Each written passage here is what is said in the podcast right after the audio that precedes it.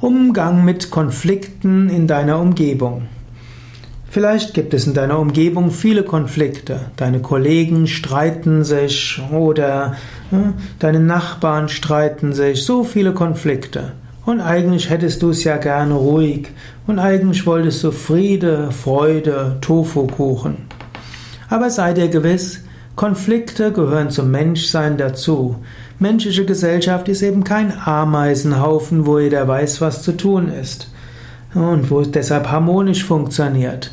Der Mensch ist ständig in der Überlegung, was ist meine Aufgabe, was kann man besser machen. Das macht ja die Kreativität und die Dynamik der menschlichen Gesellschaft aus.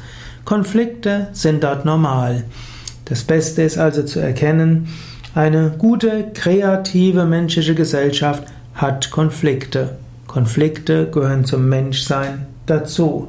Wenn du mal ein Heiliger bist, dann macht es dir nichts mehr aus. Dort spürst du tief im Inneren Verbundenheit mit allen, egal wie die Menschen miteinander sind.